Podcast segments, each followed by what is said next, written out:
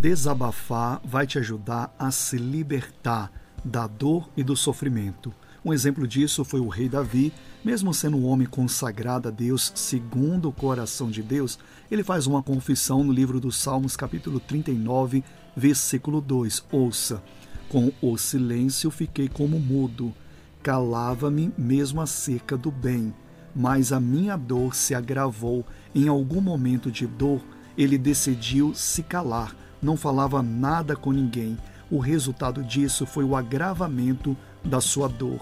Falar das suas emoções vai te ajudar a libertar do seu coração e da sua mente dores que vêm por consequência de momentos difíceis que passamos. Desabafar vai te ajudar a renovar as suas forças físicas e mentais. Não guarde nada em seu coração. Fale tudo com Deus.